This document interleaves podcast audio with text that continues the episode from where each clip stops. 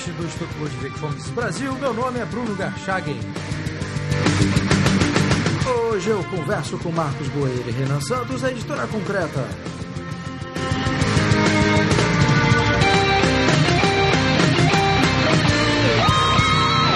Sejam muito bem-vindos, Marcos Boeira e Renan Santos. Muito obrigado, Bruno. É uma honra, é um prazer novamente estar aqui contigo. Muito obrigado. Eu que agradeço pelo convite, Bruno. Mais uma vez estar aqui contigo. Bom, eu que agradeço. E vamos falar do novo projeto, né, um novo livro a ser lançado pela editora Concreta, né, que tem essa coleção, essa fantástica coleção Salamanca. E a editora está realizando mais uma campanha de financiamento coletivo, dessa vez para publicar o livro sobre o poder civil os Índios e a Guerra do grande Francisco de Vitória, que não só é um dos grandes nomes da escola de Salamanca, como é um precursor aí da escola austríaca, né? A escola de Salamanca é um embrião, foi o embrião da escola austríaca de economia que é tão importante para o Instituto Mises Brasil. Então eu queria começar com você, Marcos, é, te perguntando o seguinte: o que, que essa obra, né, que reúne dois textos do Francisco de Vitória, tem de tão relevante para que fosse escolhida como segundo lançamento da coleção Salamanca? É uma pergunta,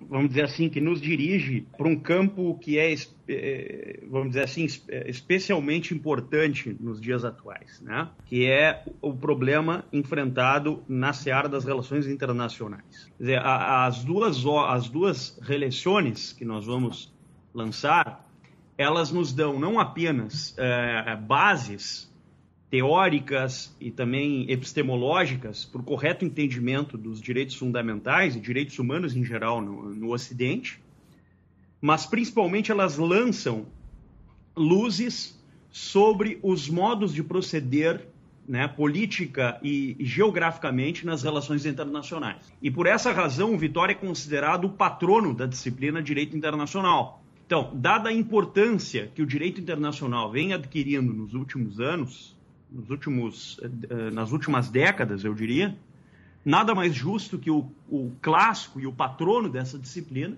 né, é, possa ser lançado no Brasil numa edição inédita, sob certo aspecto, né, e que possa, ao mesmo tempo, uh, lançar uh, uh, certas luzes para todos aqueles que se debruçam sobre essa disciplina. Né?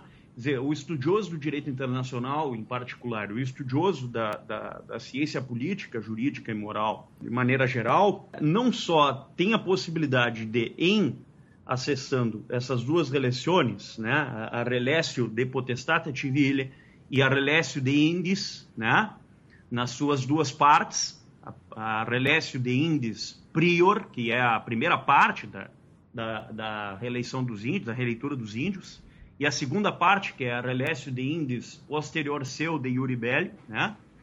e é o, o, o, vamos dizer assim, a, a, investigação a respeito das bases da guerra uh, justa e, e, juridicamente factível, né? o não, estudioso de direito internacional que, que tem acesso a, essa, a esse material terá condições de compreender como o direito internacional ele nasce se desenvolve e quais são exatamente as bases uh, antropológicas a partir dos quais essa disciplina uh, se desenvolve no Ocidente.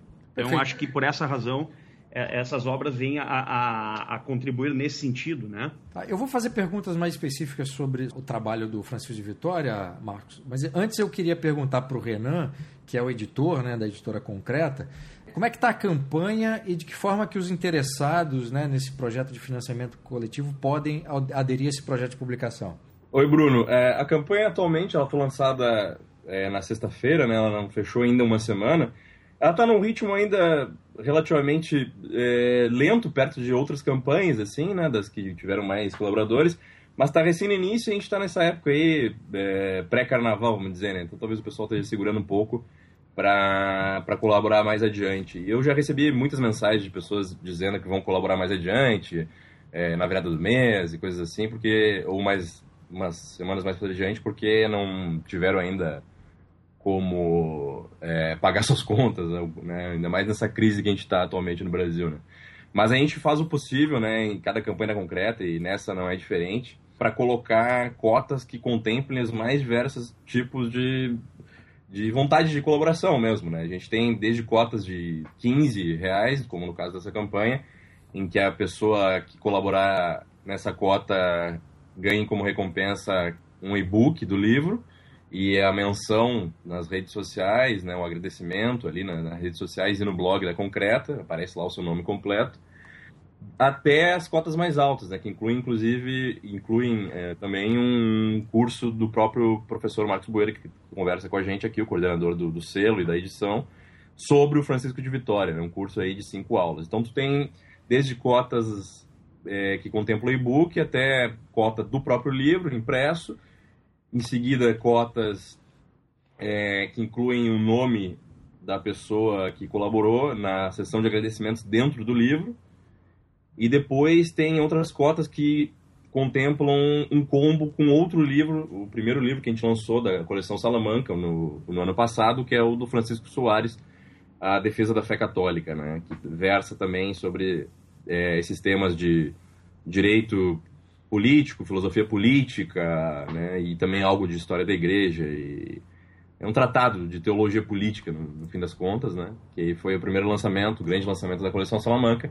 Ele também está contemplado em, em, muitas das cotas dessa campanha atual. Então, o pessoal pode colaborar e ainda levar também o livro do Soares aí num preço promocional. E para a pessoa poder colaborar, ela só tem que entrar no site da Concreta. É, tem lá a campanha na página inicial a pessoa clica ali e à direita, é, enquanto à esquerda você tem o texto da campanha, né, a apresentação, no texto do próprio professor Marcos Bueira, à direita você tem as, as diversas opções. E é só escolher uma das opções e depois selecionar o tipo de pagamento. E aí, em seguida, o nome da pessoa que realizar o pagamento através do PayPal ou Mercado Pago ali, tem opção de cartão, opção de boleto, a pessoa já vai estar dentro da campanha e podendo escolher colocar o seu nome né, nela ou permanecer como anônima, enfim. E a gente, diga, diga, a gente tem 45 dias, é, só para completar, tem 45 dias de, de, campanha, como é o normal das uh, campanhas da Concreta. Então tem mais aí, como já correram 5 ou 6 dias, tem aí mais 40 dias até o término da campanha. E nesses 40 dias a gente tem que chegar no, no valor uh, estimado ali para a gente poder produzir esse livro, que é de 16.990.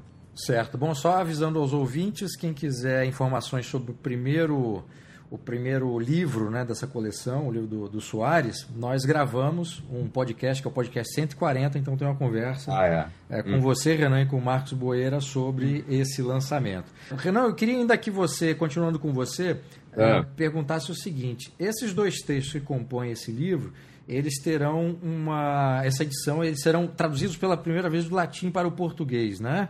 Isso. É, quem que será o tradutor? Já está escolhido? É, ele ainda não está escolhido, a gente ainda está fazendo um levantamento do, do, dos tradutores, né? Mas em breve a gente vai, vai ter aí a, a, divulgação desse nome.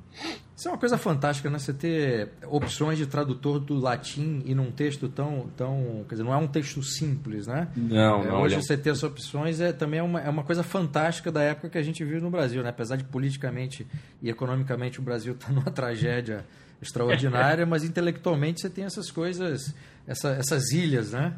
É, não, e, por incrível que pareça, né, a gente vive num tempo, por assim dizer, paradoxal, né? Em que a, a barca parece que cada vez mais afunda, mais vai para o brejo, mas ao mesmo tempo a gente vê muitas vozes aí se, se erguendo contra esse estado de coisas, e isso inclui o próprio renascimento, vamos dizer assim, ou, ou o nascimento né, de uma de uma alta cultura de, de, de, de, de iniciativas, de empreendimentos, de pessoas, incluindo aí tradutores, que realmente parecem é, prezar por valores mais altos e por isso se formam melhores profissionais também como tradutores, como escritores, né?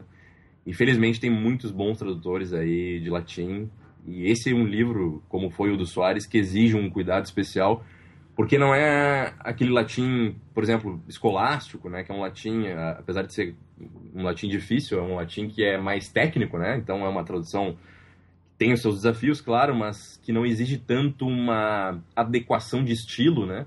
Como é esse latim mais retórico do período moderno, do início da era moderna, ainda pegando ali o final da Renascença, né? Como é o do, o do Francisco de Vitória.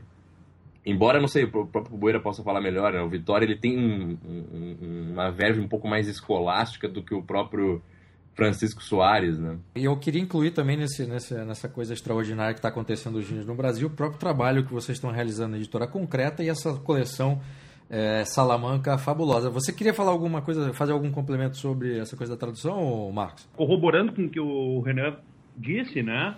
É realmente maravilhoso o, o fato de que a gente pode contar aí com um número considerável de, de bons tradutores, né? E o texto do Vitória, especialmente, é um texto cujo latim é, é, é claro, objetivo, né? Ele tem, assim, uma, um estilo que, que mescla um tanto da retórica, um pouco, do, vamos dizer assim, de uma, de uma verve dialética, né? De análise dos temas. Mas, diferentemente do Soares, ele é mais expositivo, né? Uhum. A exposição dele, ela tem um, vamos dizer assim, um iter, né, um itinerário mais claro. Então ele tem início, meio e fim, e esse início, meio e fim, ele, ele é, é, quer dizer, essa metodologia, ela não se prende aos detalhes, aos acidentes, às propriedades de cada um dos temas, né? O Soares é mais profundo que o Vitória, não há dúvida. Mas, por outro lado, Vitória é um professor, né? Uhum. E, como todo professor, ele, ele prima pela clareza. Né? Os textos do, do Vitória são textos claros, né? é um latim claro. Um latim que você, com, com, com algum tempo de estudo, consegue trilhar com certa naturalidade. Até porque o texto do, do Soares, né, da Defesa da Fé, ele era um texto é, combativo, né? Um texto dirigido... Apologético, né? Apologético, é, melhor dizendo, né? Texto dirigido é, frontalmente ao, contra o rei é, Jaime I, né, da Inglaterra, e que incitava outros tantos a participar nessa mesma empreitada, vamos dizer assim, apologética, né? Então ele é, é, ele é mais combusto, né? Ele é um texto mais inflamado, assim mesmo, é natural. Enquanto esse texto, essas relexos, essas do do Francisco de Vitória são, como bem ressaltou o Boeira, são textos mais, vamos dizer, escolares, né, no sentido tradicional do termo. Né? Bom, essa edição também terá uma introdução, além de notas e comentários explicativos que você escreveu, né, Boeira? Uhum. Então eu queria te perguntar qual foi a sua preocupação principal ao elaborar esse conteúdo complementar para o leitor? Bom, em primeiro lugar, expor exatamente qual a, a qual, qual, qual a intenção do Vitória com essas reeleições. Né? Quer dizer, o que, que o Vitória estava pretendendo com isso tudo? Quer dizer, o Vitória é alguém que vive em meio ao século de ouro, ao siglo de ouro, né? um período extremamente conturbado para a história da Europa. O Vitória é um, um é um leitor assíduo dos escolásticos, o que significa dizer que ele tem uh, a bagagem de toda a tradição, né, de pelo menos quatro séculos que até ele então se desenrolara. Ele é, ao mesmo tempo, um professor numa universidade de grande prestígio na Europa, que é a Universidade de Salamanca, né, onde inclusive ele, Vitória, é um dos primogênitos de uma, de uma escala de pensadores e, e teólogos de extraordinária reputação. E, ao mesmo tempo, Vitória é, de algum modo, o pai de boa parte dos missionários que vêm ao Novo Mundo né? com uma proposta de, ao mesmo tempo, catequese e moderação e defesa de certos direitos fundamentais e inalienáveis dos povos do Novo Mundo. Né? Então, o Vitória assiste uma série, uma variedade de contrastes nesse período. Né? Por exemplo, as guerras entre protestantes e católicos, os conflitos entre a coroa e a igreja no que diz respeito às expedições do Novo Mundo e, com base nisso, os modos corretos e incorretos de lidar com os habitantes do Novo Mundo. E também o Vitória é o grande professor de Salamanca ao seu tempo. Então nós estamos lidando com uma personagem que é extremamente importante para o período dessa transição entre, vamos dizer assim, a, o antigo regime e a era moderna. E ao mesmo tempo em que isso acontece, o Vitória é um porta-voz da tradição da igreja frente às exigências que esse novo tempo e que essas novas uh, situações trazem para a sociedade europeia, para a sociedade internacional em geral e para a sociedade espanhola em particular. Então, é, dado isso, o cuidado que, que se tem de ter com a transposição e o esclarecimento daquilo que o Vitória pretendia nos seus textos me parece um elemento central, né? De modo, então, que na minha apresentação às, relações, o que eu procuro fazer é justamente introduzir o leitor dentro desse panorama cultural, né, uh, dentro do qual o Vitória está, tentando situar o leitor diante dos problemas enfrentados pelo Vitória e pelas circunstâncias em que o Vitória se encontra. E ao, e, e ao mesmo tempo em que essa, esse pressuposto me aparece, quer dizer, ao mesmo tempo que eu tento vencer essa, essa aporia, eu procuro também, de certo modo, esclarecer no correr do texto, com as notas explicativas, justamente a tensão entre os problemas específicos com os quais o Vitória lidou e esse panorama geral onde ele se situa, procurando articular a biografia do Vitória a biografia do intelectual eh, Francisco de Vitória com os problemas específicos né, uh, trabalhados dentro dessas relações. Porque Entendi. se a gente perceber bem o que, que são as relações, né, o que, que é uma relécio? Uma relécio é uma exposição que os professores de Salamanca normalmente faziam em datas festivas, trabalhando algum ponto que eles já haviam maturado em sala de aula, que eles já haviam maturado na leitura dos clássicos, né? principalmente Tomás de Aquino, Alberto Magno, Duns Scott e etc. E a partir da leitura desses clássicos, como esses clássicos podem servir, como essa base teológica pode servir para lidar com os temas atuais. Né? Então, as releituras do Vitória são relecione teologiche, justamente porque são leituras que, partindo da teologia, elas têm como endereço imediato os temas específicos enfrentados ao seu tempo.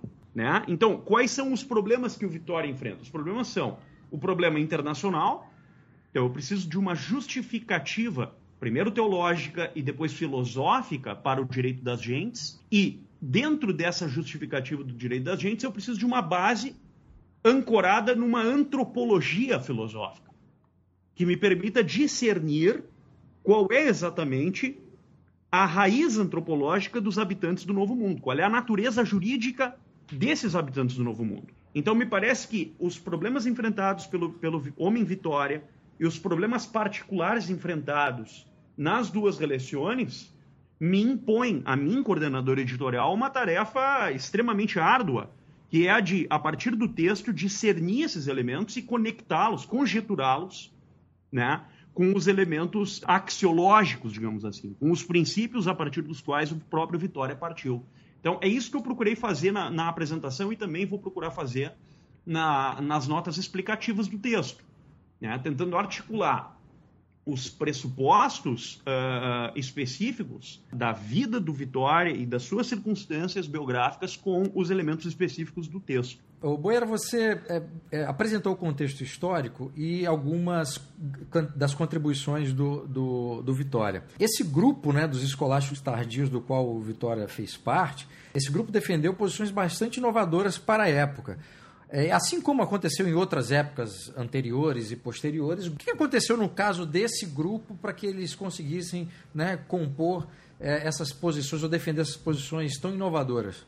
Me parece que é, o ponto de partida para responder essa pergunta, que é uma pergunta, uma pergunta extremamente relevante, o ponto de partida para respondê-la é o seguinte: a realidade, a radicalidade do real, ela impõe certas exigências que para serem satisfeitas, elas pressupõem que o, o, aquele que vai de fato responder, aquele que de fato vai dar uma contribuição ou uma resposta para esses problemas, esteja dentro desses problemas, de uma maneira radical. E me parece que esse é o ponto de partida para entender justamente essa contribuição dos, dos escolásticos espanhóis, né?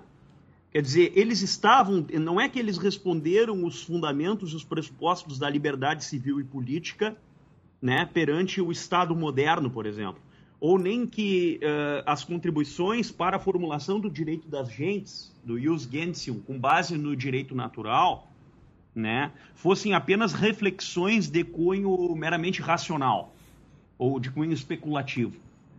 Mas eu diria mais do que isso, a reflexão em torno a esses problemas é uma reflexão que pressupõe um envolvimento radical dessas, desses uh, desses teólogos, desses intelectuais, com as circunstâncias particulares da, da vida deles, das suas próprias vidas, né? E a partir das exigências e das dificuldades e das tensões com as quais esses intelectuais lidaram, é que emergiram uma série de respostas e, e teorias políticas e filosóficas que pudessem dar conta desses, desses problemas todos. Né? Por exemplo, a gente coloca o, o problema da liberdade. A liberdade tomada não apenas como um ato de vontade, mas como uma condição né, de superação das dificuldades, por exemplo. Vamos entender, eh, tentando entender a liberdade nesse, dentro desse, desse escopo. Né?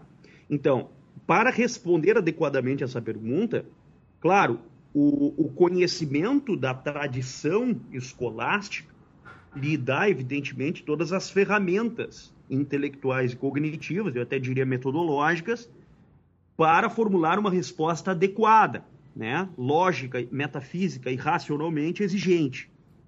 Mas isso não bastava. Seria necessário que, além do, do acesso a, esses, a essa herança escolástica, também um envolvimento radicalmente biográfico desses, dessas personagens fosse algo necessário. E o Vitória passou na pele isso, porque muitos dos seus alunos, né, foram enviados ao México e ao Peru como missionários em expedições onde a vida não era garantida, onde a segurança, a integridade física e, e pessoal não era exatamente uma, uma certeza.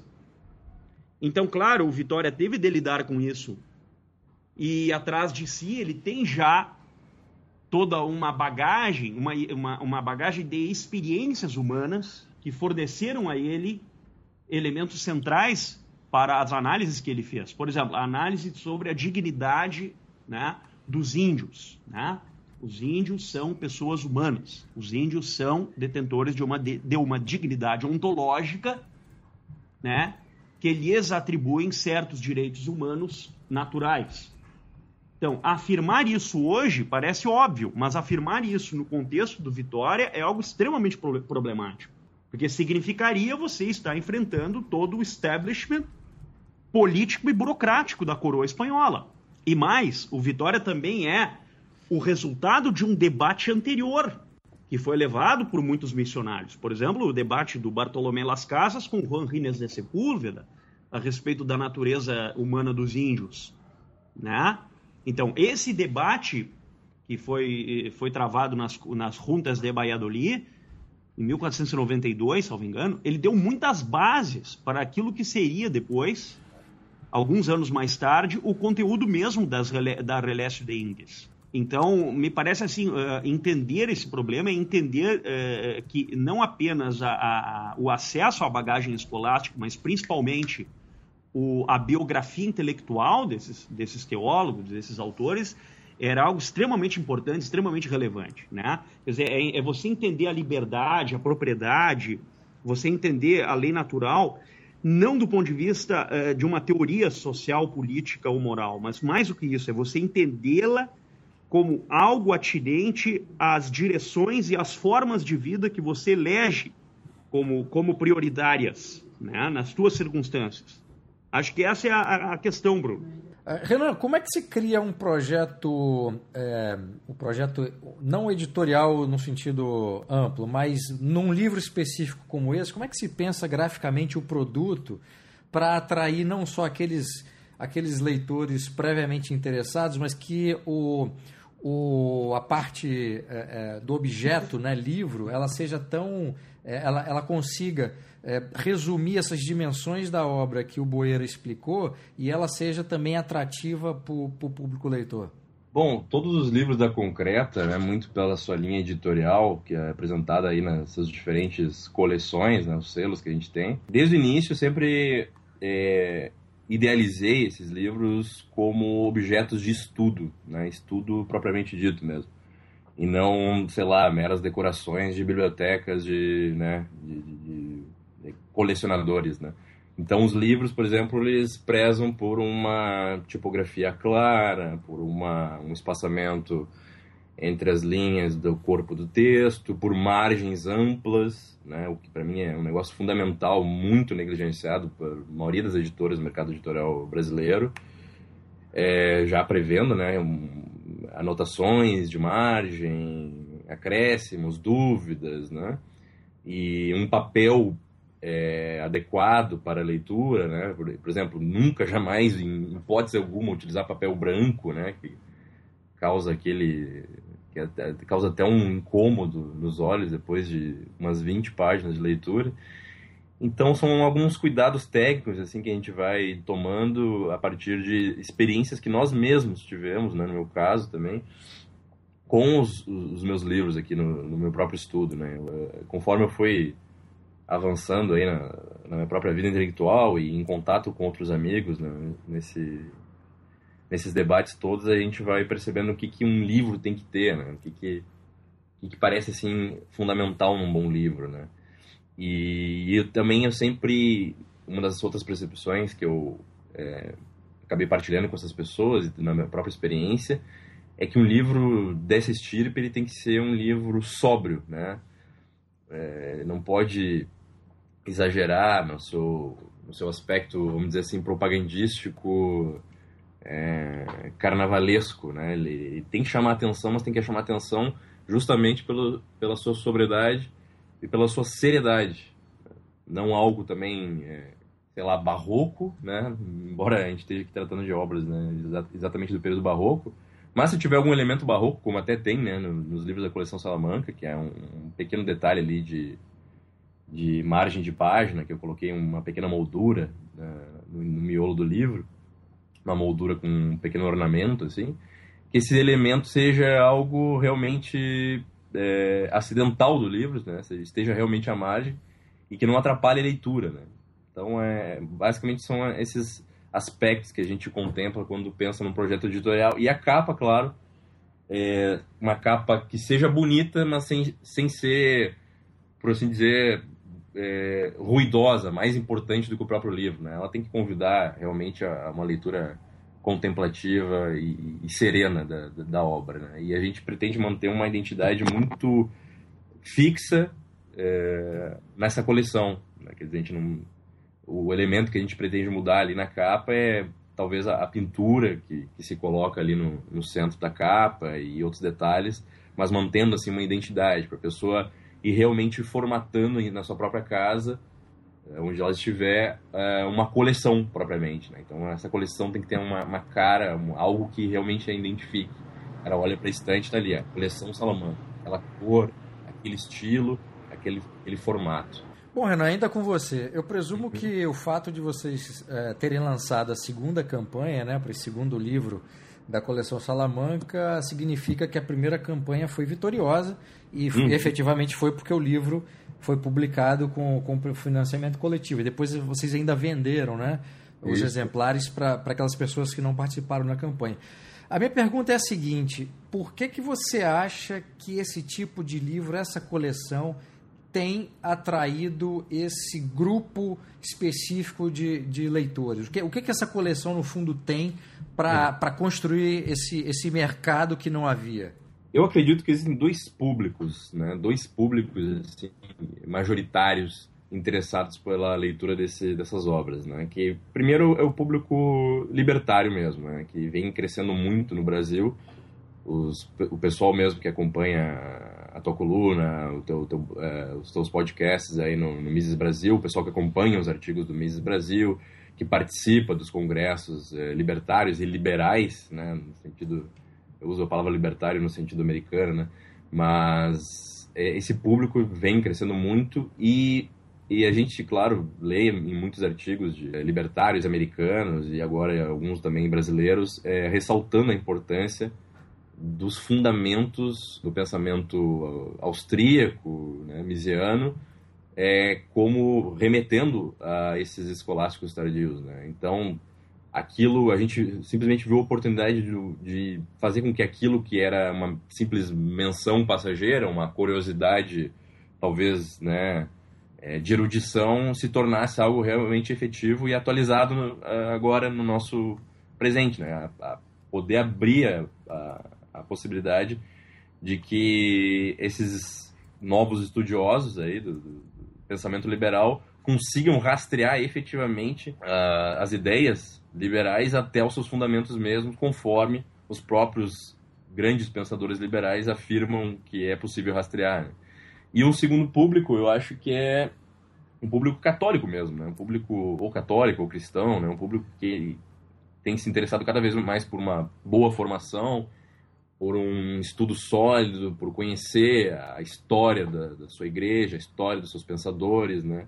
E é inegável que, mais até do que precursores do pensamento liberal austríaco, esses escolásticos de Salamanca, esses escolásticos tardios, são, com certeza, e acho que o Boeira não vai me deixar mentir, são como que seguidores da escolástica medieval, são é, pessoas que reatualizam uh, o ideário uh, da escolástica de Santo Tomás de Aquino, de Dan Scott, de São Boaventura, reinterpretando as suas doutrinas na, através da visão que eles tinham dos problemas do seu próprio tempo. Né? Quer dizer, eu acho que o grande interesse por esses pensadores é não tanto pelas conclusões que eles possam ter tirado, embora elas sejam muito importantes, mas porque eles encarnavam, de certo modo, aquele mesmo espírito filosófico verdadeiro que a gente contempla nos grandes pensadores de todos os tempos, né? incluindo aí os pensadores medievais, pensadores da antiguidade e, da antiguidade ainda mais uh, remota, como Platão, Sócrates, Aristóteles. Quer dizer, a gente vê ali uma, um interesse mortal por fazer com que os princípios que eles captam né, em nos planos metafísico, ontológico, lógico, etc., é, consigam servir de farol para problemas que eles estavam enfrentando ali em seu tempo presente, concreto, né? Porque essa é a grande, esse é o grande dilema, esse é o grande problema que um intelectual de verdade enfrenta, né? Não é tanto repetir dogmas, repetir teorias, repetir ideias gerais, mas fazer com que de alguma forma essas ideias gerais consigam se traduzir e se, e se verem espelhadas na, nas particularidades do momento em que ele vive, né? Quer dizer, ele tem que conseguir ver se elas são ideias gerais, se elas são princípios mesmo, de que forma elas aparecem aqui no tempo concreto, né? E isso fica ainda mais evidente por, em pessoas que enfrentaram problemas tão gigantescos, tão é, realmente né, é, imensos como os escolásticos de Salamanca enfrentaram, né? Que é justamente esse período da descoberta de um novo mundo, né? Imaginem hoje, sei lá, né, a gente não consegue ter medida hoje em dia disso, né? Para nós, o planeta Terra já está como que totalmente sondado, a gente tem ideia do que é o mundo, né? Mas para aqueles sujeitos naquela época era quase que como pra, se para nós hoje a gente descobrisse seres humanos numa nova galáxia, entende? É um é, realmente a, é, é a descortinar de um novo mundo no sentido efetivo da coisa, né? E isso é um grande problema a ser enfrentado.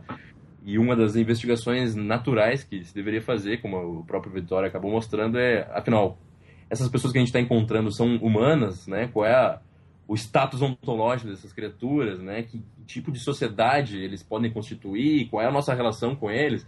Enfim, problemas diversos desse tipo que, que mostram um interesse é, absolutamente é, radical em entender a realidade, em compreender a, a, o lugar em que, em que se encontravam. É, Boeira, você acha que é um terceiro grupo, além dos dois que o Renan mencionou, que poderia ser o público leitor dessas obras que vocês estão lançando, seria o público acadêmico, universitário? Você, no seu trabalho como professor, você tem percebido isso? Claro, perfeito, é, sem dúvida é, cada vez mais hoje na vamos dizer assim nas, nas iniciativas acadêmicas e nos grupos de pesquisa né, existe claro existe uma existe como que duas duas perspectivas né. Uma uma perspectiva é aquela que se contenta com os autores selecionados é, com os patronos de uma determinada disciplina ou de uma determinada linha ideológica e que condicionam as investigações posteriores. Tá? Isso, isso acontece e isso ainda é, digamos assim, o panorama predominante na, na academia. Mas há um outro público acadêmico, um público de pesquisadores, que, que, que procura justamente, partindo das suas, dos autores predominantes, perfurar aquelas barreiras que, que impedem o acesso aos clássicos, né? E buscar nas fontes mesmas dessas disciplinas, os patronos dessas disciplinas, as, uh, as, uh, as principais contribuições na história da civilização. Né?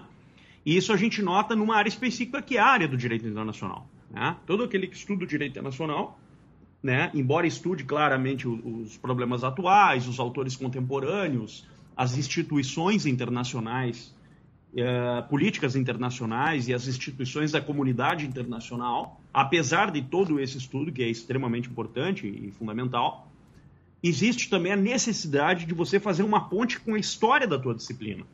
Né? Quer dizer, entender uma disciplina é entender, entendê-la tensional e dialeticamente dentro da sua história. Né?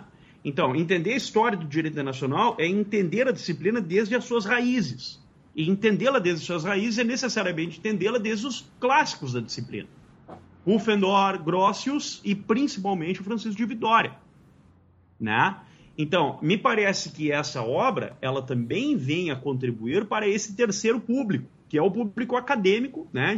especialmente o público, uh, o pesquisador da área de direito internacional, né? que, vê, que tem no Francisco de Vitória, uh, se não o patrono da sua disciplina, pelo menos uh, certamente um dos três principais autores. Né? um dos clássicos da disciplina. Então me parece que essa obra também vem a atender esse, esse terceiro público, né? no Brasil, especialmente. Professor Marcos Boeira, Renan Santos, muitíssimo obrigado pela entrevista e mais uma vez parabéns por esse trabalho que vocês estão desenvolvendo, não só nessa coleção Salamanca, mas no trabalho da editora concreta. Muitíssimo obrigado. Foi uma honra, um, um grande prazer, um abraço em todos os amigos do, do Instituto Mises, né? na tua pessoa, Bruno. Muito obrigado, Bruno, pelo convite. Mais uma vez, foi uma imensa honra estar presente nessa entrevista. E conto com né, todos os ouvintes aí a colaborar na, na campanha da Concreta. É só entrar no site lá e, e conferir. Muito obrigado.